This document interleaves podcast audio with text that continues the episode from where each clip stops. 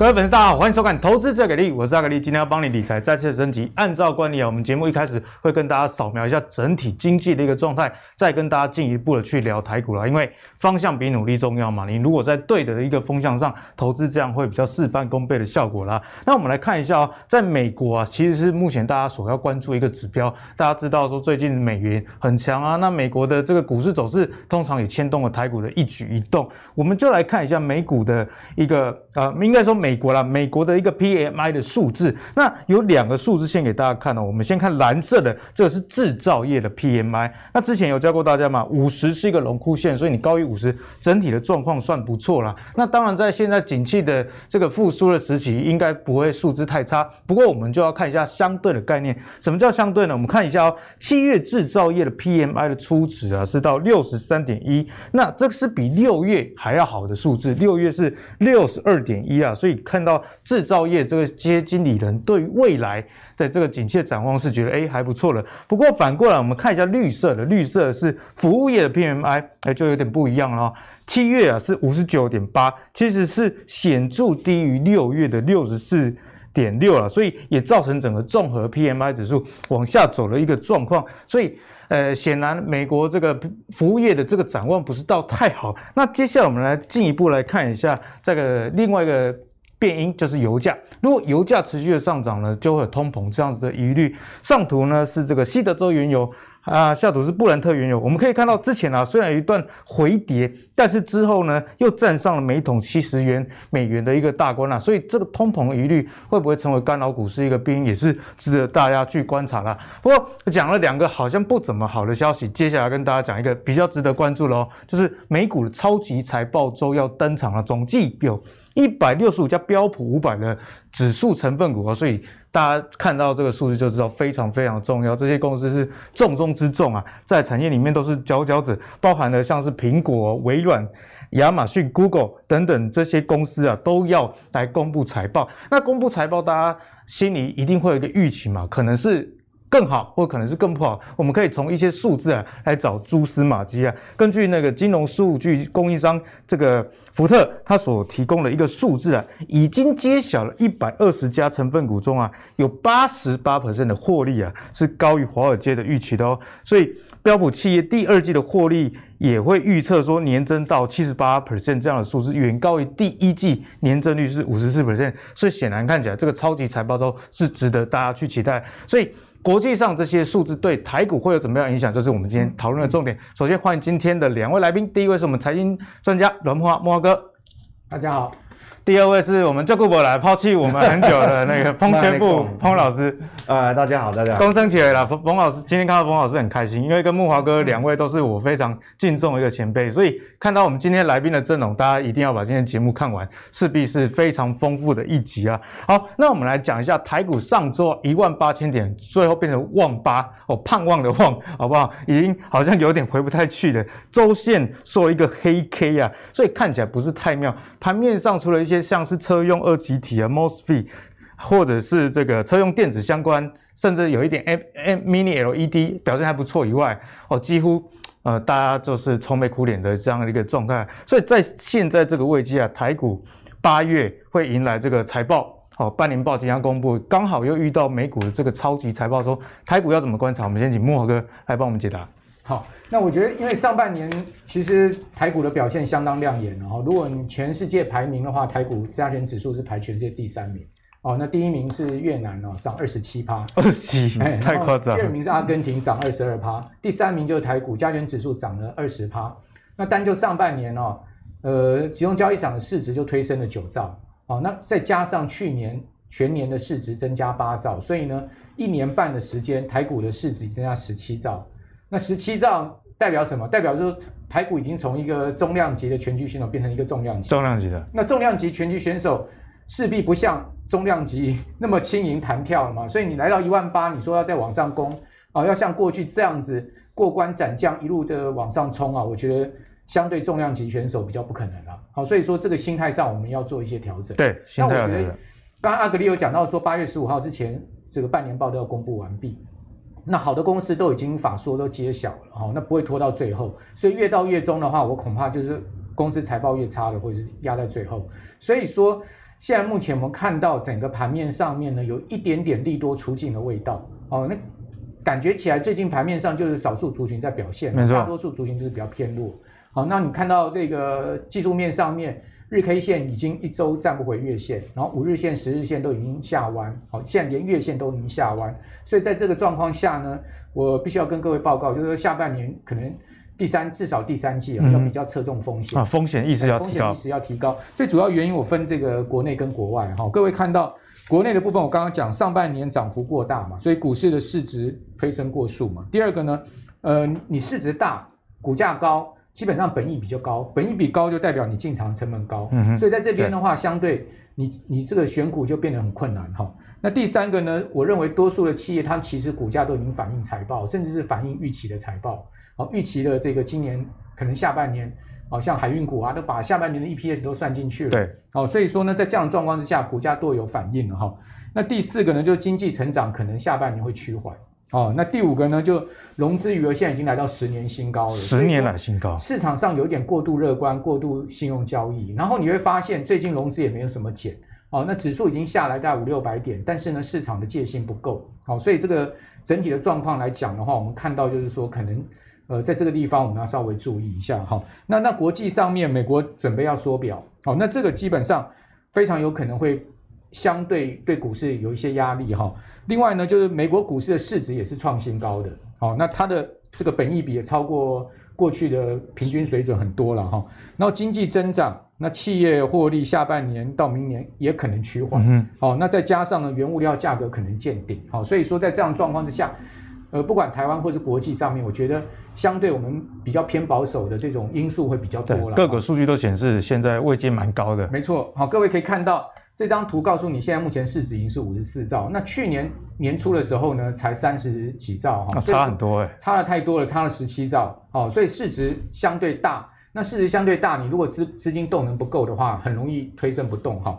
另外，你可以看到 M two 跟市值比已经出现了一个相对高档两。两倍多哦，现在目前 M two 市值比呢是二点三四倍，这个是一个历史高点哈、哦。那至于说最近有发现 M two 年增率在下弯，哦，M2 年增率下弯代表什么？代表因为 N 这个对不起，N one B 的年增率在下弯，M2 还在上缓步上升哈、哦。M1B 相对它跟经济增长，还有呢跟这个股市之间的联动性比较密切，对，哦也 也跟企业的融资比较密切，所以你可以看到。N one B 在下来，但是指数还在往上冲，有点背离的现象。那过去我们的经验值就是说，M1 M1B 减 M two 它的之间的一个缺口，如果是缩窄的话，基本上股市中长期会比较偏弱。嗯、如果它是放大，股市中长期是比较偏多。对，好，所以说从这个指数你也可以看到，就是说我刚刚讲总经面上面、资金面上是有一些动能上的疑虑。嗯、那至于说，经济面上面领先指标，国发会这个礼拜要公布最新的领先指标。那，不管怎么说，它已经是连续下弯了。好，你可以看到从二月它就已经往往下弯。那领先指标下弯告诉我们什么？告诉我们下半年经济可能趋缓。没错。那再加上台币最近呢，从二十七块半一路开始回贬到二十八，虽然贬的不多了哈，但你发现台币已经没有办法再升了。那台币其实跟台股之间过去都呈现一个很绝绝对的关系，就是说台币长期升的话，台股是多头；但台币如果偏贬的话，台股的压力就来了。哦，好，所以说在这样的状况之下，我把一些总经指标，包括金融面的指标，提供给我们观众朋友参考。我个人，呃，在这边没有太多的多空判断，嗯，基本上我觉得。呃，如果在策略上面多空我们不论，好，就是说，哎，到底会回跌啦，还是说它是一个什么跌势，或者说它会再继续突破创新高，我们多空不论。那至少在投资策略面上面，我个人第三季会比较偏向侧重风险。对。所以木豪哥跟大家解释很清楚，在目前风险意识要拉高了。那多木豪哥说多空不论，观众朋友想说，那我到底该怎么做呢？其实风险意识拉高了，一的关键就在于说你自己的资金配置，你可能呃股票持有的比例要降低一点。毕竟如果回档，你手上又没有现金的话，那不仅是你压太大。账面的亏损会造成你很大的压力，以及跌下来之后，如果有反转的时间点，你想买的时候手上也刚好没钱啊。所以我觉得资金配置是现在大家要着重的一块。好，那接下来请教一下冯老师，冯老师，我们刚刚看到美国这个 PMI 数据啊，嗯、似乎有一点哦，有一个制造业是好，那服务业是不好。那如果我们细节来看美国的这些经济数字，该怎么样去解读？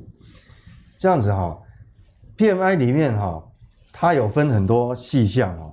那我觉得，呃，这个投资人在看的话，如果你有兴趣追踪这个东西哈，有两个项目哈，那比较重要，你可以呃去琢磨，因为它有很多细项嘛。第一个就是新订单，好，那各位如果这画面上看这个新订单哈，这边有四月、五月、六月，你可以看到它的一个变化。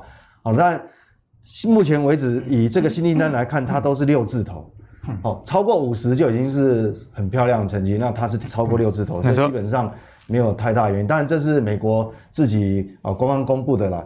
好，那刚刚阿格力讲的那个是另外一个机构。那我想这个下个礼拜哈，美国又会公布新的啊新的资料，因为每个月的第一个礼拜它会公布新的。那我跟各位教各位怎么判哪个比较重要？你要先看，就是说这个项目里面有一个所谓的客户存货。好，那客户存货多端哦，我们也看到过去三个月来讲哈，它是渐渐往上升。我们知道这一次的这个景气循环呢，它是属于一个补库存的循环啊。对，好，这个这个好，那你如果要进到其他更长的时候，呃，商比商业循环还要长的话，那另外一种看法。那补库存循环，我们看到这边呃最后呃最右边这个栏位呢，就是说我们看到补库存的那库存的客户端的库存是呃比较明显的往上升，但是问题是。它的这个绝对数字哈，如果你看绝对数字，其实它是从二十八跳到三十点八，它还是很低哦。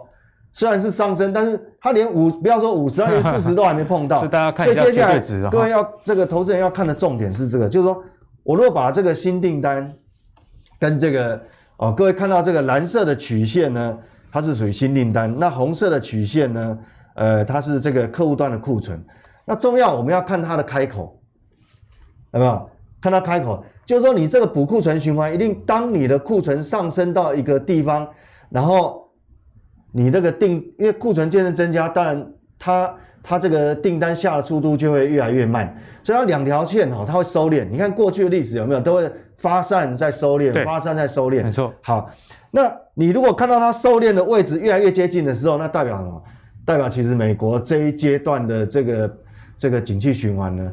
可能就到下半场越来越接近末端，因为库存补的差不多了。对对对，那目前为止开口还很大哦，虽然它库存增加，但是只是一个正向循环。那蓝色的新订单还很高，所以它开口还很大，等于说这个补库存的循环，其实各位还不用太过担心。当然这是基本面，是哦，股价有时候会领先，对，好，所以基本面目前是没有太大的问题，但是短线会面临什么问题？我讲短线哦，刚刚那是一个基本面哈，那短线因为我们知道。这个各位画面上看到哈，那所有法人机构哈，在预估今年的 GDP 四个季度来看的话，是第二季的年增率会最高，哦，就是说它成长动能，因为去年基期比较低，对，哦是九个百分点哈，那这这每个机构不一样哈，那这这个呃这个机构应该富邦，我是抓富邦，另外也有 Bloomberg，那一样哦，企业获利，我们讲以标普五百哈，就 S&P 五百所有企业的获利加总起来的话，总获利的年增率。以年增率来看，这个蓝色柱状体年增率来看也是第二季最高。那我们知道现在进入超级财报周嘛，既然年增率最高，所以基本上应该大部分的业绩公告出来都是比较偏利多的，嗯、都是因为去年基期也比较低啊。对，因为基期比较低，那还有就通常先前的预估都会比较保守嘛。好，那既然你的年增率是一个年度里面啊第二季是最高的时候，那就会有个问题，最近美股不是。一路创新高啊！哦，几乎三天两头都一直创新高，一直创新高。好，那合理啊，它就在反映这个获利。但是各位，短线上你要留意多，当超级财报都过了，当这一波的利多都都已经反映到你的价格上了，呃，全世界所有的投资人、散户通通知道的时候，那是不是你一直创新高、创新高，到最后会有人讲强弩之末，就利多出尽的感觉？对，有点利多到最后就就就是最好的嘛。所以短线上反而你如果要去。交易这个美股期货的话，假设到，因为这个最后的一个礼拜是最重要，那你到八月可能五号、六号、七号过了以后，你这个交易 ETF 的或跟指数有关的商品，嗯、那你就要追高就要很小心了。那利多全部都已经集中在这时候公布完。那我们知道接下来的各位看这个柱状图后面的标普五百整体的获利的年年增率就会陡降哦，好陡降，而且我们知道也许。不管是这个期呃下礼拜呃接下来要开的会，还是说八月份要开的会，万一它真的呃货币政策有一些什么样意想不到的的的这个出现的时候，可能高档又会更震荡了。哎，对，那当然那个大盘震荡压力就会大，所以这个地方也提醒，呃，各位投资人，就是说基本面没有改变，都很好。那但是它现在也很正常，就股价一直创新高啊。但是你如果到了这个礼拜过完啊，甚至于到八月五号可能过完了，重要公司都公布完了，那时候你在操作这个指数型 ETF、嗯、或是期货商品就要很小心了。嗯，对，所以冯老师也提醒大家，这个价值跟价格之间的有没有反应？那虽然你知道有价值，但如果价格已经反应很多的话，自然你现在进场啊，就会风险相对比较大。所以在投资上，这个时间点掌握是不是利多出尽，大家就要心里自己有一个判断啊。好，那继续请教一下冯老师，我们刚聊到这个美国的状况，似乎有可能会利多出尽。那如果回到台股，也是一样的状态吗？台股是这样子哈，那台股事实上比美国更。更早一季哦，各位画面上看到这个是，好，这个土黄色的这个柱状体哦，一根就代表一个季度。其实我们台股哦，为什么今年会这么强？从去年第四季就很强劲了。我们之所以会这么强劲，不只是创了三十年新高，那个一二六八二已经背了三十年，终于不用再背了，一路冲到现在一万八，那接近一万八，那为什么呢？各位看到这个黄色柱状体哦，右最右手右手边那一根是不是特别高？这个就所有上市公司的获利总额、净利，你看是不是特别突出？那上面这个曲线呢，是每一季度的上市公司的营收。好，所以说这一次代表说，等于说这一番景气上来哈，它不只是营收好创创了领先创新高，而且它获利跳上来。对。那下一个问题就是说，第二季的获利有没有办法这么好？因为现在每一家估会有点不一样。嗯。呃，有几家法人估是。第二季的获利可能没有办法像第一季这么多总获利，所以他来到这个地方，当然就有一点感觉这个力道有点不太够了哈。静观情阙哦。对对对，所以说这个要投资人要先了解这样的背景，但是是不是就这样结束了？也没有哦，因为讲它有可能在一万七盘旋很久哦。为什么？因为我们知道去年大概去年还没有结束以前，是让整体台股的本益比大概二十二点五倍，大家觉得哇很高，在历史上比很高啊。但是因为今年的成长力道非常好，就是因为我们从第一季也看到，如果今年整年度的预估哈，整体台股哈获利会多少？获利的年增率都是三十几个百分点，啊，非常好，三成以上。你如果扣掉台积电的话，它还达到三十九趴，还更好哦。所以为什么？所以说，指数涨到这个地方了，竟然本益比没有比去年高，反而是掉下来，变成只有十八点几倍而已。嗯、所以原则上来讲，哈，就是说这个地方我们可以看，像这个台股目前大概是八点一倍而已，哈，从画面上看到十八点一倍。所以这个就是说，呃，这个获利获利有上来就非就差很多。但是现在面临一个问题，一样啊，我刚刚讲，如果我们刚是讲美股，我们像台股。台股如果整体获利，我们以年增率来比较的话，它的年增率高峰是在第一季，后面就逐季往下掉。嗯哼，那这样也会变成说，好，那现在重点就来了，现在变成说，如果说呃，你没有办法再高于我们现在法人间就是市场的预估的话，那后面后面就算有的走有还继续走哈，那个走势会变很缓。对。就是就他可能走三步要退两步，走三步要退，会变成这个样子。为什么？因为因为我们来看哦，那我们接下来就很重要，看一个领先指标。这领先指标怎么看？就外销订单，后面有没有办法再上到一万八，再往一万九靠近？你这外销订单不能掉下来。那我们知道最近的这个一次啊，公布的这个呃七月二十二十一号公布的这个外销订单还比上个月好，那我就松一口气，还好，至少喝咖仔，你要进入旺季嘛，你不能。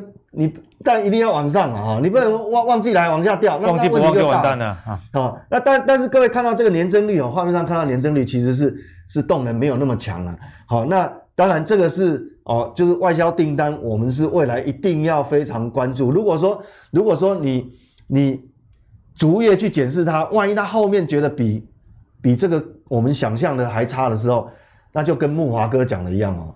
所以，所以我我先前在两个礼拜前，我我我讲过一个主题哦，在在在也是别的频道，就是说秋收冬藏 哦，那一不小心那一天刚好是就是就是加权指数最高点。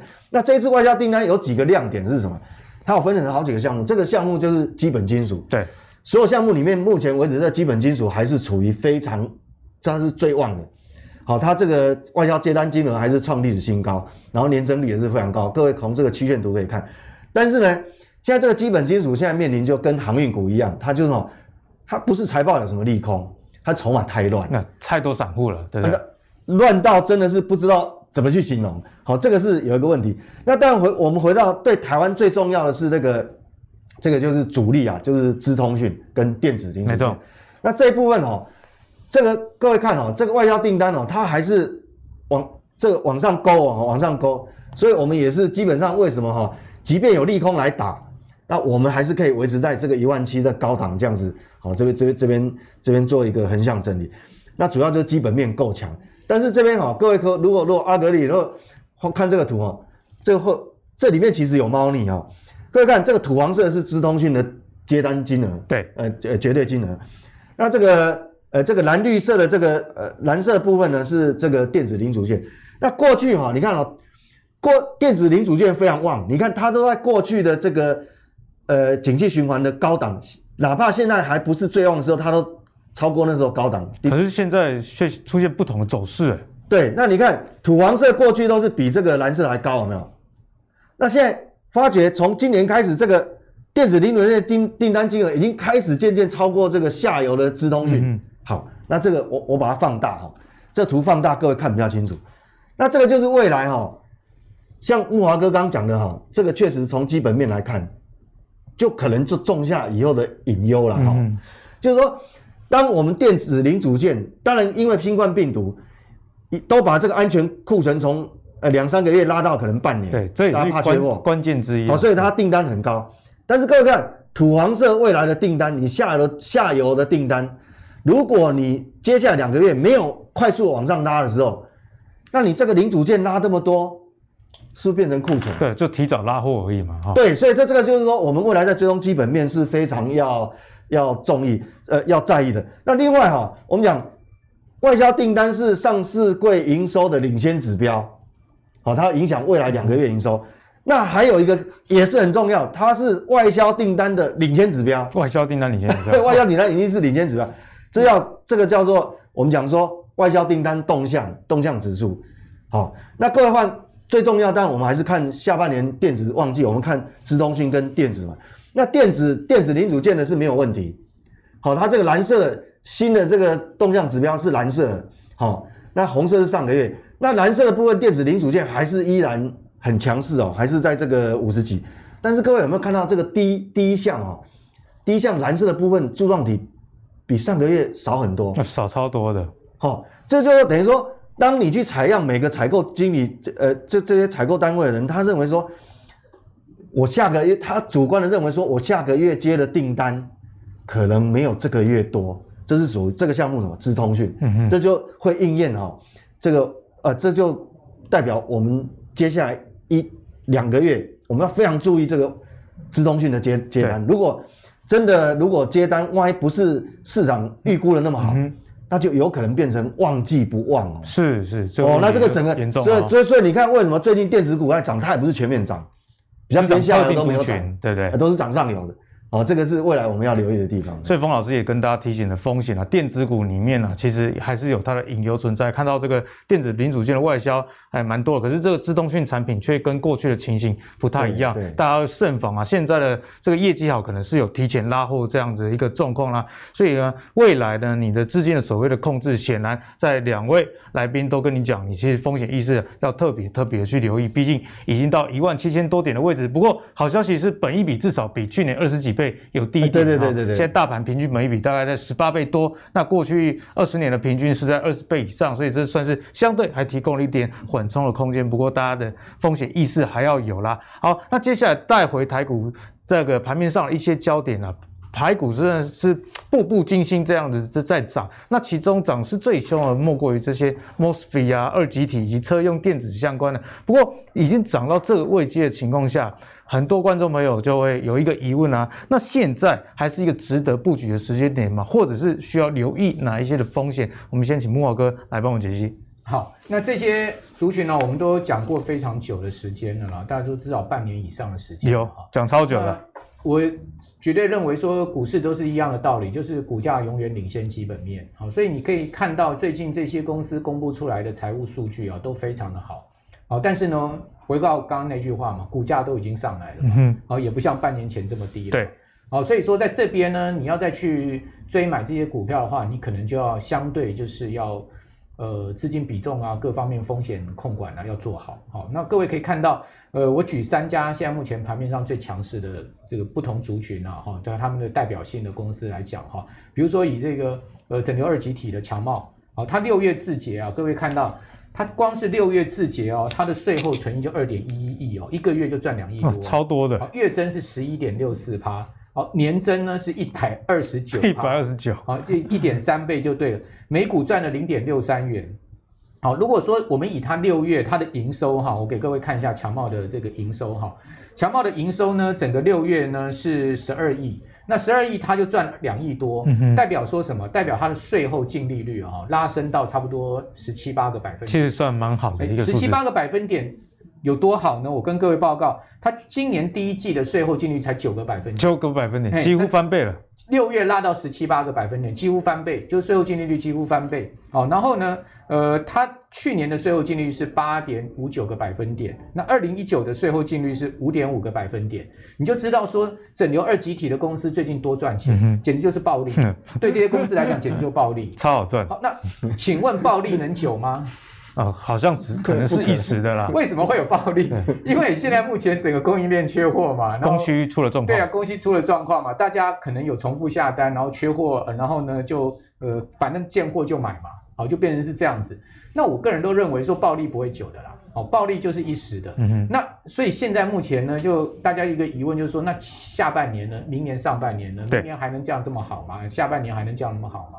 好，那股价有没有已经反映了这个下半年甚或明年的基本面了呢？好，所以这些公司好不好？非常好。嗯嗯。好，因为不好的话，我们半年前不会讲这些公司。非常好，但是走到今天呢，我我觉得啦，哈，这个这些公司的股价不是不能操作，好，股票不是不能操作，但是你必须你的风险意识、你的停利停损各方面都要做好，嗯、要更加严格在策略上。对对对对对，就好像你要去在。呃，两百块钱去买航运股，好，那不是不好，非常好，但是 你的这个操作策略就很重要了。你你是做短线呢，还是说你是呃做中线，还是做长线？你是要当股东呢，哦，跟他们呃永远这个一起航海呢，还是说我只是赚价差呢？那如果你是赚价差，你当然停利停损就要抓嘛，对不对？如果你是说我要一起航海，那我根本根本就买就不要看嘛，嗯、对不对？哦，这个就不同的心态哈、哦，不同的财富实力跟不同的操作策略。好，那这个是强茂哈。那 Mosfet 的富鼎啊，这个六月公布公布出来的自结，税后赚了七点零点七八亿，较去年同期成长多少个例？百分之五百五十啊，五百五成长五倍，真的是暴利暴利。好，这个整个一个月就已经赚了快一块 EPS 了。好，那各位看到这个，我有把富鼎的财报拉出来哈。富鼎呢，它的税后净利率呢，今年第一季是十一趴。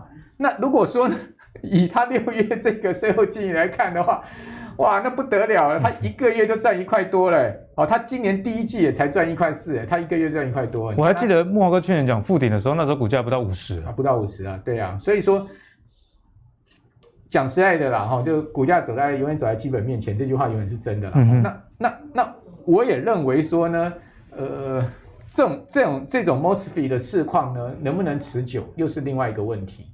哦，就是说这种涨价啊，能不能一直涨下去？我觉得产品价格总有极限。对，哦，就像航运的这个货柜，他们的运价推升也是有极限的。好、哦，什么东西都有极限。好、哦，那至于说 M M C U 的新新唐就更更有趣了。好、哦，它最近股价一个月是涨一倍哦，一倍太夸张。新塘我们之前也有讲过，对不对？好，那税后呢，它今年呃五月自结出来哈。哦月增是四百零四趴，纯益哦，月增四百零四趴，年增五十八，真的都是暴利。那每股 EPS 呢是零点六八元，怪不得股价会喷嘛。哦，就是说这些数据都是显示他们现况非常的好。那同样的现况很好，那 MCU 的厂商他们还能下半年不断的一直涨价涨下去吗？哦、嗯，也就说来到这个地方，我觉得相对而言呢，我们不能只看现在的好。我们必须要去思考未来它是不是能持续好。对，那它未来持续好，那它现在的股价有没有已经反映到未来？好，那新塘各位看到它的这个今年第一季的税后净利率是二点六九趴，好，它去年的全年税后净利率只有两趴。那当然，你从它刚才这个数字来看的话，它税后净利率是大幅拉升的。好，那问题是说，它为什么过去常年它的税后净利率都是在个位数呢？也就是说，相对它这个产业本来他们卖的东西就是低价，嗯哼，哦，就是便宜的东西，就是毛利低的。那现在目前呢，不管二极体啊，不管 MOSFET 啊，不管 MCU 这种过去我们讲在半导体里面，他们属于相对呃毛利比较差的，然后呢，相对他们的这个价格比较低的这种产品，现在全部都大涨上来。那是因为整个供应链跟这个库补库存啊，double booking 啊，好，这些问题出现嘛？那会不会将来它又回归到他们过去产业的正常的常态下？哦，那呃，那这样的一个情况之下，他们现在目前这么好的获利能不能持续下去？就是我现在个人最大的疑问。所以慕驊哥也是跟大家提醒同样的问题了：价格跟价值以及未来的价值是不是跟现在的价值是一样？这是值得大家去深思熟虑了。好，那我们接下来继续请教冯老师，怎么样来看待这几个相关的族群？我觉得这边哈。就你股股市，呃，加权指数来到接近一万八哈，也曾经超过嘛哈。那你来到这个水位，坦白讲，我们摸摸良心讲哈，你真的要找到还很用力去找，还要有价值低估啦，什么还没有反映出来，很难的。那个难度，那个几乎大部分的股价还是多少都已经有反应，嗯、包含连转机股什么什么题材，反正能挖的都挖光了。我们股也涨了。对，那所以。而且不是只有涨这什么航运钢铁啊，连金融股都有都有涨。那你来到这个位阶，我觉得说过去我跟阿格力每次我们在谈都是谈啊总体经济啊、产业基本面啊，哇，讲了一大堆啊。但是我觉得这个地方哈，呃，今今今呃现在这个位阶不一样，今位阶不同了，万八方法要不一样。好，所以我们的策略，所以我我今天要来跟阿格力谈的就，反正我们影响股价就不外乎就基本面，这很重要了。是，那还有技术面，还有一个筹码。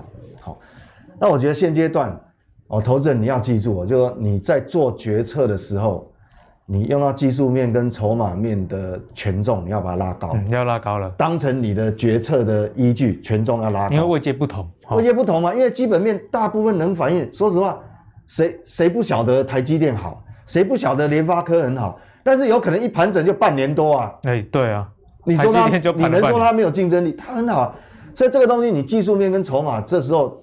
你要赚它的价差，这两个因子的决策因子，你权重就要拉高。好，那我刚讲说，你越来越难找到这个，即便我们在研究产业，我们也很难说挖，要要去挖一个低估的，不容易的啦。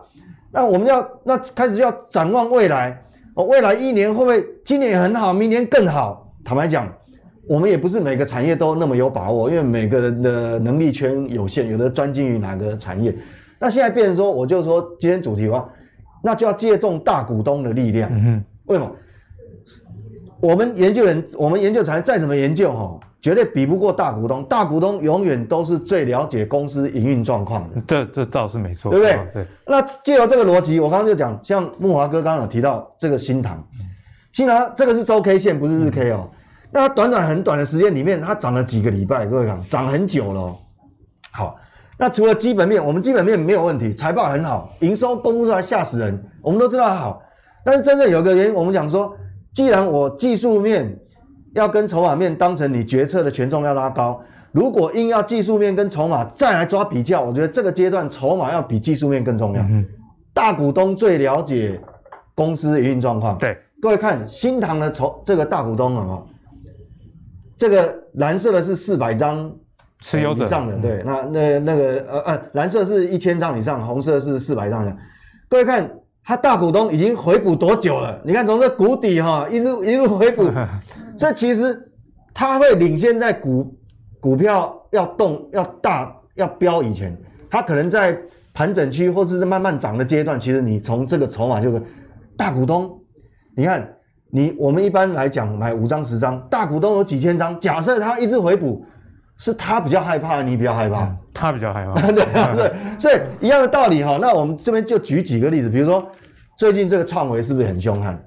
哦，非常非常彪悍。这个是这是日 K 线，各位看他大股东怎么补的？股东人数大降，这个蓝色柱状体是股东人数啊。那那个你看它回补力道，你看就是这个。那我还要讲什么？但我们研究，但我们还是基本面选股来技术面操作啊。但是我们看到这筹码，你就放心了嘛。哦，大股东当然会了解这个这个公司的运作。那这个过去，好在呃大概将差不多两个月前哈，我也举过这个范例。好，这个这这一家公司叫这个是捷力捷力。好，那时候本益比很低嘛。啊，我明明知道 Mos Mosfet 的市况很好啊。哦，那时候还没涨，嗯哼，哦，只是大家那时候不知道好成这样子，哦，那现在飙上来，我跟各位讲哈，总是大股东会先知道，你看这大股东回补的力道，非常非常彪悍，对，都一样，所以我我就不用一个一个，这边很多像刚讲那个什么强茂，好强，这是强茂的周 K 线，好、嗯、也是，你看涨多久了，但是你看哦，大股东其实哈，大概去年底就开始回补了，说说左上角到右。有左下角到右上角，你看，所以我们从我们从这有时候在这个一万将近一万八的指数，其实有时候我们真的要借借由这个这个这个这个指标来看，因为帮助，因为未来展望哦，展望我们当然也在研究，对，但是大股东可能会比我们还要了解，像最近 LED 族群这个光磊，光磊也涨很多哦，这个光磊很涨，那我们看它的筹码，各位看，哦，也是，当然它股本比较大，嗯、这个。补的比较明，没有那么明显，你曲线图没有那么明显，不是只有电子啊，这是生技股大疆，各位看，所以我讲哦，我要跟各位投资人讲，我不是选择性采样哦，我不是先挑好标的再跟你讲，这么多标的，你看这不同族群，这是大疆，啊，这也是周 K，这这个是周 K 线，各位看哦，他大股东，你看大股东有没有回补？有啊，他股东人数一直降哎。散户卖股，大户买进。对，所以这个这个真的大股东其实，但我到底我们要有人是称大户啦，也可以啦。大股东跟大户其实一样。这个鹏程，我用很快速度扫一遍，你看鹏程。那我我们来看鹏程，你看，它也是回补，它也是回补，嗯、都没有例外。这一阵子哈，有一个股票很特别，叫做汉磊。好，汉磊最近超凶，很凶悍，但是你。财报你绝对看不出什么原因来、啊。财报赚一点点钱的公司，财报哈，以我的标准烂得一塌糊涂，它还是大涨，那为什么？大股东知道它的未来，它可能下半年也许第第三季末或第四季它会大好，大股东先知道，它一路回补啊，非常多。那有一个像像这个合金也是，嗯嗯，好合金，合金它是属于温温涨，温温涨的哈，但是你看哦，各位看这样吓不吓人？那回补，你看短线回补力道已经几个礼拜了，回补很凶悍，所以我这边就下结论，就是说，当我们来到这个位阶，有时候靠我们凭我们一己之力之力哈，我们像我几乎都是一直在研究产业基本面，但是我们一个人力量有限，你不可能每个产业那么熟。那我们借由这个，就是说，你在这个地方，假设有看到你比较有把握的标的，或你你喜欢的产业，你要回国头回过头去抓，看它大股东回补力道是不是。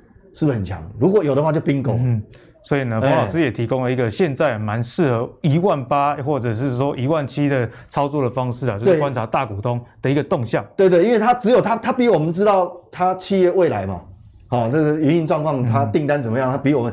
我们只能研究经济部公布的订单，我们没有办法，他订单多少他不会告诉我们。对对对对，等我们知道的时候，已经其实来不及了。对，来不及。啊，所以冯老师其实虽然是基本面的选股的专家，但是也跟你讲，不同的位阶啊，其实呃影响股价的三大因素，基本技术跟筹码，你分配的比重要不一样。那显然到了这个一万七、一万八这么高的位阶，基本面好，大家都知道的情况下，接下来投资人要比拼的就是你追踪筹码跟运用技术的能力啦。那技术分析跟这个筹码的指标呢，冯老师又特别觉得，哎，大户的动向特别比技术分析还要重要。哦，那阿格里也觉得这蛮有道理的啊。像最近的航运，航运也是一个很典型大户跑，然后散户非常非常狂增加的一个类股。好，所以提供给大家做进一步的思考。好，那讲到的电子股呢，我们也来看一下。啊、呃，国际上大厂的一个情形，那就是呃很有名的德州仪器啊。那德仪市井呢，本季的营运可能会有旺季不旺这样的情形吗？因为我们看到啊，它的这个本季的财测营收是四十四亿到四十七点六亿的美元，那这是一个怎么样数字？这是一个季减四 percent。的一个状态哦。那所以呢，显然是不如市场的预期啦。所以在这样的情况下，不仅德仪的股价受到影响，在台湾相关的一些个股，不管它实质上跟德仪有没有关系，但是在股市高档就是这样啊。呃，这个查运价，不管是不是真的有查，可是就是会影响到股价。那同样的，德仪的这个市井呢，也影响到像是矽力啊、茂达、智新、盛群、新唐等等的股价。那这些股价下跌，可能也跟这个股价在相对高档是有有关系的啦。好，那电子产业的这个景气是不是真的有一点疑虑呢？我们也来看一下这个在晶片的部分啊，车用晶片的短缺，目前专家指出应该会有趋缓这样的一个情形呢。不过，下一个短缺的一个重点可能是在手机吗？所以在关于这样的新闻多空交错的情况下，该怎么解析？我们请慕驊哥来帮我们解答。好，那德仪是全世界最大的类比 IC 的供应商，对，类比 IC 晶片的这个制造商。哈，那德仪呢，先前因为它的这个很多的工厂是在德州啦，好，那德州的这个大冰风暴哈，其实。造成了整个类比 IC 的这个供货是大缺的哈。那德仪最新一季度的它出来的财报呢，哦，它也公公布出来，它现在的交货呢已经延到这个二十周了。哦，甚至我知道德仪有一些产品哦，甚至它的交货延到四十周到五十周。哦，也就是说，这个几乎就是一整年快一年了，呃，一个 delay 了哈。但问题就是说，一整年的 delay，为什么德仪的副总裁在财报的这个电话会议上讲讲法这么保守呢？哦，我想。外国这些大公司哦，因为他们开这个财报的电话会议，他们针对都是华尔街这种大法人，嗯哼，哦，针对是全世界的大的投资者，哦，那他们绝对不会随便乱讲，他们有一分话说一分一分话的，好，我绝对相信他们这些，呃，这些像德仪啊，哈，或者说美光这些大头们，哈，他们都非常谨慎，对，因为这是 credit。你一旦你你随便乱讲讲错了，或是说呢，你过度乐观、过度悲观，下次大家都不理你了，下次你就整个垮掉，你这个位置也不用干了。哦，所以说呢，基本上我觉得他们就是有一分话说一分这个话的人哈。所以说，我觉得相信他们这个出来的这个猜测，好、嗯哦，这个跟很多台湾公司可能不一样。好、哦，这个好的时候给你碰风说到多好多好，那坏的时候呢又给你说到多坏多坏，然后呢就是这个吃散户就对了。对，好、哦，好，那各位看到。德仪上一季营收是多少？将近四十六亿美金哦，好不好？年增四成哎，很好啊，非常好哈，而且是优于市场预期哦。每股 EPS 两块多哦，一季就两块多每股 EPS 哦，也优于市场预期的一点八三元。好，那这一季就第三季其实是旺季哦，是类比 IC 的旺季哈。对，那德仪呢，它也做了财测哈，它的财测居然它的营收是四十四亿到四十七亿美金之间。哎，这个是季减四趴到季增四趴，哎，这个实在是给人家感觉就是脸上三条线，这么好的市况，然后呢，交期这么这个呃 delay 这么久，为什么你的财测这么保守？对，好奇怪啊、哦！而且他预估他的 EPS 呢，就一点八七美元到二点一三美元，其实没有比这一季来的好。哦，那相对呃前几季的这个强劲的成长，哦，那显示说他的财测呢，呃，在营收上面还可能趋缓，然后呢。呃，大家就担心说什么？哎，这个晶片是不是触顶了哈？那德仪的副总裁他这个 David 他的说法是怎么样？我们来听听看。他说呢，哎，这个就关键哦。历经不寻常的成长，不行不行，也就得以定义 定位这次大缺货是一个不正常的了，变态的了。就跟莫华哥刚刚讲到说，暴力是一时的，对呀、啊，异曲同工之妙。你看到嘛，又什么瑞萨的火灾啦，然后又这个呃德仪的这个大冰风暴停产啦，然后又是什么全世界航运的什么苏伊士运河啊这些，当然这个晶片跟这个航运没有关系，他们都是空运啊。好、嗯，那这个都是这百年难得一见，然后。代代工厂也都是整个这个产能满满啊，哈，所以说这些不正常嘛，哦，他说呢，因为不正常，所以未来的需求可不可以延续，他难以预测。嗯、我这边不跟你猜哦，哦，我没有办法预测。所以呢，经过第第三季的周期性的成长模式，过去的第三季是旺季，他说现在可能不适用。好，那德仪讲完这个话之后呢，它股价有没有跌？哇，跌了五趴哦，密密麻麻，哦，跌了五趴之后呢，哎，隔这个。隔天就往上走哈，就是礼拜一礼拜一美股就往上走，但但是它基本上没有越过这个高点。对，但阿格尼你会发现，隔一的股价它其实是一个盘整。对，还是在盘整格局。它其实今年以来它没什么涨，也没什么跌哈，它一个非常重量级的非常半导体的成分股，所以它的股价蛮稳定的。好，那大家看一下德仪的股价，那你再去对照一下台湾相关类比 IC 相关的厂商的这些公司的股价，你会发现哇，台湾真的是涨的真的是比德一股价涨得涨翻天，涨了很多。然后呢，又看未来看得好很多。哈，那我也不知道。那你回过头来，你参考一下德一副总裁的说法。嗯，好，那他会这样讲，我觉得当然他已经看到一些状况。没错。我个人猜想，哈，对不对？我先跟观众朋友报告，我是我猜想，因为我也不是 David，我也没有在德一上班。我猜想第一个啦，他可能认为有 double booking 的问题了。好，他第二个呢，他已经看到了下半年全世界经济要趋缓，嗯，尤其是美国经济要趋缓。他也看到了所所谓的这个类比 IC 下半年的需求可能没有像市场预估的这么乐观。哦，他看到了几个我们现在没有看到的状况。好，为什么他能看到？因为他是全世界最大的类比 IC，他手上每天看到的资料，呃，客户的讯息太多了，不是我们看看新闻、纸上谈兵、看看财报就可以了解。看的是全世界。对啊，你这个是绝对绝对最 top 的业内诶。他们的看法你不参考，那你要参考谁的看法啊？你说啊，他他们保守，不用去相信他。嗯，他他他他有必要讲不好的吗？对不对？哪哪家公司不希望自己股价上涨？对，哦，所以回过头来了，我真的觉得说，我我们在第三季度啊，我们看到现在目前整个全世界的状况非常混乱啊，也很难预估。我个人看到现在目前台股有一些股票这样的标哈，我宁可保守一点啊！我自己讲实在，我宁可保守一点，因为毕竟我已经赚到了，对不对？好，我不差再赚到那个先防守，先保本，大概是这样子。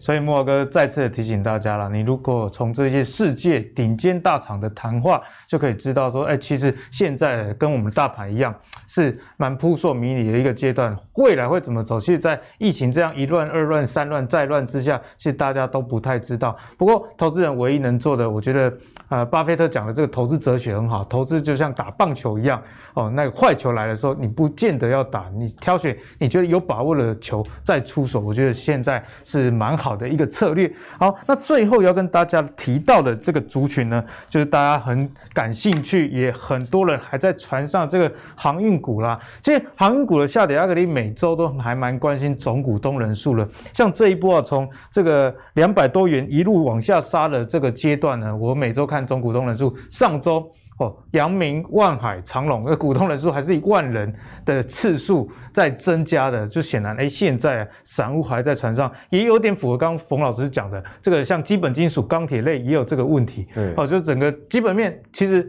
你说已经变坏了吗？也还没有。但是呢，有一个问题就是筹码实在太乱了，尤其我们看到这个违约交割的部分啊，光长隆一档啊就有四千六百万，所以在这样的情况下。法说会利多出尽，营收公布后，字节 EPS 也很好，但是股价涨这样，我们该怎么办呢？请莫哥来帮我们解析航运。好，那今天最大的新闻就汇丰降评嘛。好，它不是只有降长荣，因为它 如果它只降长荣的话，那大家就干掉它了。你这是怎样故意找这个航运三九已经是这么惨了，你还那个落井下石吗？哦，他把那个另外一家全世界大航商十大航商其中另外一家也一一并降评了哈。好，那。呃，他的他的原因是说什么呢？他说因为美国监管了哈，然后呢，航运获利成长触顶了，好，所以说这一些原因之下，他把呃长隆降评到中立，然后呢，目标价下收到一百六十五。那长隆今天盘中低点都已经到了一百三十块附近了嘛，好、嗯，那跌破季线了，这波下杀真的杀得非常的惨重哈。哦，我想这个冤魂很多了哈，就是 在两百块那附近买到的冤魂很多了哈。那问题是说，你看到马士基这个全世界最大的行商，哎，它最近的股价已经开始慢慢在上来了。哦，这个就是感觉起来它修正一段之后，它有在上来了。对，哦，这个就是是不是可以参考哈？然后另外 SCFI 的运价值呢有没有下来？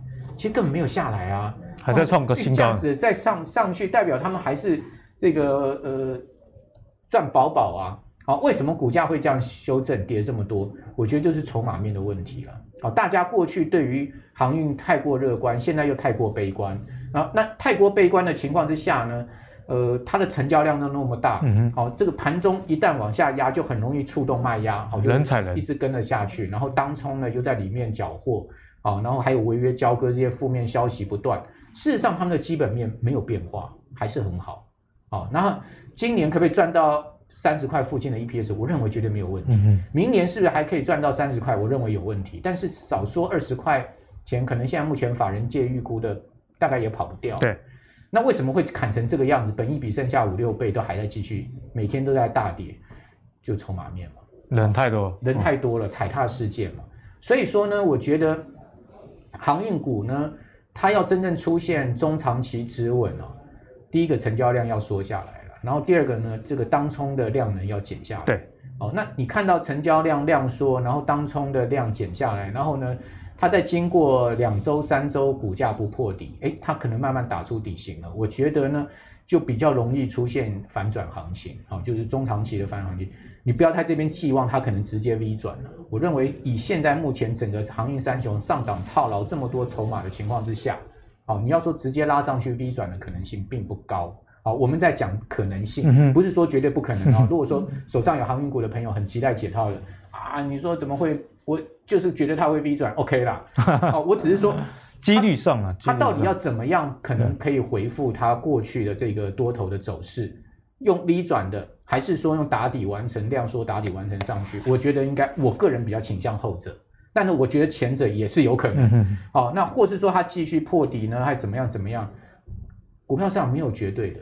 没有人可以有水晶球告诉你一定会怎么样，我只能说，我现在看到的就是说他们的基本面都没有变化啊，只尽管未来的制裁什么都有可能会造成他们基本面变化，但是至少现在没有。但是你也会看到股价都已经领先反应下杀这么多了，对，那就回到那句话嘛，股价走在基本面前面嘛，它已经从长隆的市值已经从一一兆两千亿最高的市值砍到最近剩下七千多亿的，差超多。五千亿市值不见，蒸发五千亿耶，开什么玩笑？这是长隆一档，还有万海，还有阳明，加上去多少？所以说呢，它股价已经走在前面，它可能已经反映了这些什么降频啊，这些利空了。那现在目前呢，就是近代筹码面的归宿。嗯、我个人是这样觉得。所以呢，莫哥跟阿格力的看法也是有点雷同啦，就是关键还是在这个筹码的部分。如果大家真的对航运股还很有兴趣的话，不妨等莫哥讲到成交量缩下来，哦，当冲客没有那么多的时候，再来多加的研究了。那也请教一下冯老师，我们怎么样来看待航运股会是比较好的？我觉得航运股哈，我觉得其实任何金融操作，尤其是今年哈，今年下半年。今年下半年，我不管你是电子、船产任何一个族群啊，千万不要让自己套牢。就说假设你进去以后，结果后面的发展不如你自己的预期，预期一定要设停损。那航运股呢？我的认为就是说，我们讲尊重市场嘛，那也不会太难。你呃日 K 线哈。我想它它是很活泼的股票，不是大涨就是大跌，那你就看啊，它什么时候会惯性改变？当哪一天你看到那个日 K 线不止没有破前低，你去抓那个日 K 线，哪一天是过前一天高点的？要过前高哦，很重要。你任何的起涨一定是最基本的，你看它起跌也是哦，就是高不没有过不高，低一直不破低，高没过啊，就每一天你去看，那哪一天你发觉这个惯性改了？它低没有破低，结果还过前一天高，那有时候它会有母子线啊，就是说它没有破低也没有破高，那也没关系，你就等它哪一天日 K 线的级别，它过前一天竟然过前一天高了，尤其接近收盘，哎，收盘过了，那代表它的这个整理接近尾声。嗯、那再进一步，这是日 K 线嘛，刚讲日 K，那周 K 线的级别一样哦，周 K 线的级别你只要看。哪一周的周 K 发，你发现，哎，其实你大概每一周的礼拜四、礼拜五看就知道，因为礼拜四、礼拜五就快收周线。周线，对。你看到礼拜五的最后一天下半场，哎，已经突破上一周的最高了，那更可以确认，短线是日 K，中线是周 K，它都有这种所谓的过前一根 K 线高点的话，代表惯性改变哦。那时候你就知道说。它可能会有一个反弹波出现，好，这是最直观提供给各位投资人比较能够，呃，有也有其他方法，但是其他方法有时候比较复杂，嗯哼，好，那你又用这样直观的方式去看，你大概就能够抓它什么时候出现反弹波。嗯、所以呢，冯老师也提醒大家，这个物极必反哦，哎、涨的时候如果反转，跌下来是会非常可怕的。但相反的，如果跌到现在这种程度，你看到惯性还能够改变的话，那可能代表至少在那个阶段，短期最坏的时间可能已经过去了。不过也回归到基本面啊，你还是要多加看一下报价的状况。如果冯老师讲的那种状况出现了的时候，报价却出现反转，你一样要有风险意识啊。反正现在航运上。报价、技术、筹码是大家缺一不可。如果你还是有兴趣想要再次航海的朋友，提供给大家做进一步的参考啦。好，那节目的最后呢，要跟大家聊的这个族群，可能是过去一年多来啊，没有任何一个产业比这个产业还要惨，写在脸上写一个惨字，哈，好不好？那这个就是航空业啊。那航空业面临的这一年多来啊，其实。世界各国都没有办法好好的啊出国啊，甚至旅游，连奥运都延期一年的情况下，真的是非常的惨淡。可是现在大家都在猜想啊，那全世界已经开始在打疫苗，尤其像台湾的这个普及率也超过十 percent 了，美国更是超过百分之五十以上。所以接下来这个航空业有没有一点希望呢？不过也值得关注的是未来的飞机啊。这座位可能还是不能坐太密，就像现在电影院，你虽然能进去看，但是一样要采梅花座。那如果飞机也采梅花座，又要兼顾碳排放的话，还要考虑防疫，有没有办法像大家想象的解封后有那么好的一个行情？我们请木拉哥来帮我们解答。好，那谢老大哈，永远看得比人家远，就看得比较前瞻宏观了哈。那基本上这个航运航空业是这样，我们刚航运也讲了嘛，就讲航空业嘛哈。航空业是这样的，航空业长期他们就是属于一个重资本、低毛利的这个行业。对，好，我我我给大家看一下长荣跟华航哦，他们的毛利率是多少哈？各位看到，我把他们的这个财报财报都有把它做出手板给各位看哈。我们先来看长荣，好，长荣呢，我们看它正常时期，二零一四年、一五年、一六年、一七年、一八年，那时候没有疫情嘛，旅游都不错嘛。哦，那他们的毛利率哈，呃，都只有在十十个百分点上下。好一点，长隆的毛利率大概十四个百分点，差一点的话大概九个百分点啊，所以说呢，它长期毛利率大概都是在维持十个百分点上下区间。那这个毛利跟什么有关？阿哥你知道吗？嗯、跟油价高。油价哈，很有关系。航空业它最主要的成本哈，因为运输旅客基本上那个变化量不会太大，年度变化量不会太大，它最主要就是油价高或油价低。哦，因为油价加人事成本占了空运呃占航空的成本大概六成啊，六成相当相当高。所以说呢，它主要人事成本大概不太会变嘛，哈、哦。那最主要就是油价成本，所以油价低的时候，航空燃油低的时候，对它毛利就很影响很大，它就这个可以上来到这个呃十个百分点，十二、十三、十四这样。油价贵的时候，它可能就掉到去九九。对，好、哦，所以说长期他们的毛利率不是很太高，那盈盈呃税后净利率就更低了。好，大概都是两三呃两二两个到四个百分点之间。好，所以也就是说，航空业就算恢复正常，你也不要寄望他们会是一个高毛利、高净利率的行业、嗯、高 EPS 的行业，不容易。航空业赚不赚钱？很赚钱。他们真正赚的钱是在赚什么？什么空厨啦，哦，虾品啊。但是我告诉各位，那些公司都没有上市，那些公司都是航空 航空公司的附属公司，他们都没有上市，所以那些公司真的赚钱。哦，所以那些公司的股东有赚到钱哦。那一般的投资大众，你去买航空股，你是赚不到这些赚最低毛利，赚到赚不到这些空厨这些的钱呐、啊。我讲白一点就是这样子了哈。好，那所以说以后就算是这个航空业复苏了。我觉得啦，我们对这个航空业的定义还是在一个相对比较辛苦的行业，嗯、但它又是一个绝对必要的行业，还是值得大家要去支持的行业。哦，大概我的观点就是这样子。所以说呢，以航空股的股价来讲的话，那他们真正的投资价值点在哪里？就在他们的股价跌很低的时候，极差的时候，对，极差的时候，大家都不看它的时候，然后量很缩，缩到比如说像华航那个跌到。个位数块钱然后这个十块以下啦，这样子，长龙跌到十块附近了，这样你就发现，哎，他们开始就有这个长期资金进去了。为什么？因为他们会跌到那么低，就代表当时的油价可能很高，他们的成本可能很高，相对他们的毛利比较差，公司可能处在一个不太赚钱的状况之下。哎，但是你也知道，油价有高有低，对啊，油价终于会下去嘛，那他们的毛利又会上来嘛，所以他们 EPS 又会展现，哎，它的股价就慢慢拉拉上来。所以买航空股，你必须要非常有耐心。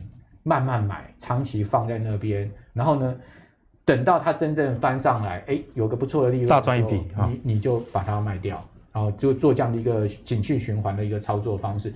那解封之后，航空股会不会有暴利？阿格力刚刚已经讲很清楚啦，可能还是要间隔位置啊，嗯、你票不可能全部卖满啊。好，那票不可能那全部卖满，航空公司会怎么怎么来规划？一定票价贵嘛？票价贵会不会抑制出国？哎，会啊，一定会嘛。所以这还是回到供需的角度，就是说，那个供需求量真的会暴增到怎么样怎么样吗？我觉得不是这么容易。嗯哦，我个人是觉得航空业可能啦哈，我不会是在我这个投资的首选的标的里面，但是我觉得也不妨做一些这个参与啦。那所以呢，今天的节目相信大家又是收获满满的一集啊！其实，在各个产业的面向呢，我们都有所琢磨，也希望大家在不同的产业知道用不同的判断的方法。例如说，像在电子产业，你可以观察一下国际大厂它的观点是什么。台厂讲得这么好，那国际上最顶尖的大厂，如果是相对比较保守的时候，在股价位阶又这么高，是不是该有多一份保守心态？那最后在航运，不管是在海上还是在天上的，请记得，其实筹码是一个关键因素。当大家都认为很好的时候，你要保守；当大家都不要这个股票的时候，诶，或许长期来说，这个就是一个相对好的进场的时间点啊。总归一句，现在的操盘，其实你的资金的配置可能要多一点的现金，风险意识要提高，而且现在。价值面跟这个价格之间已经开始并行的时候，冯老师也提醒大家，筹码大股东的动向是大家要密切的去关注的哦。好，那如果今天阿格力的节目你觉得有收获的话，请别忘了到 Facebook 跟 YouTube 订阅《投资最给力》，我们下期再见，拜拜。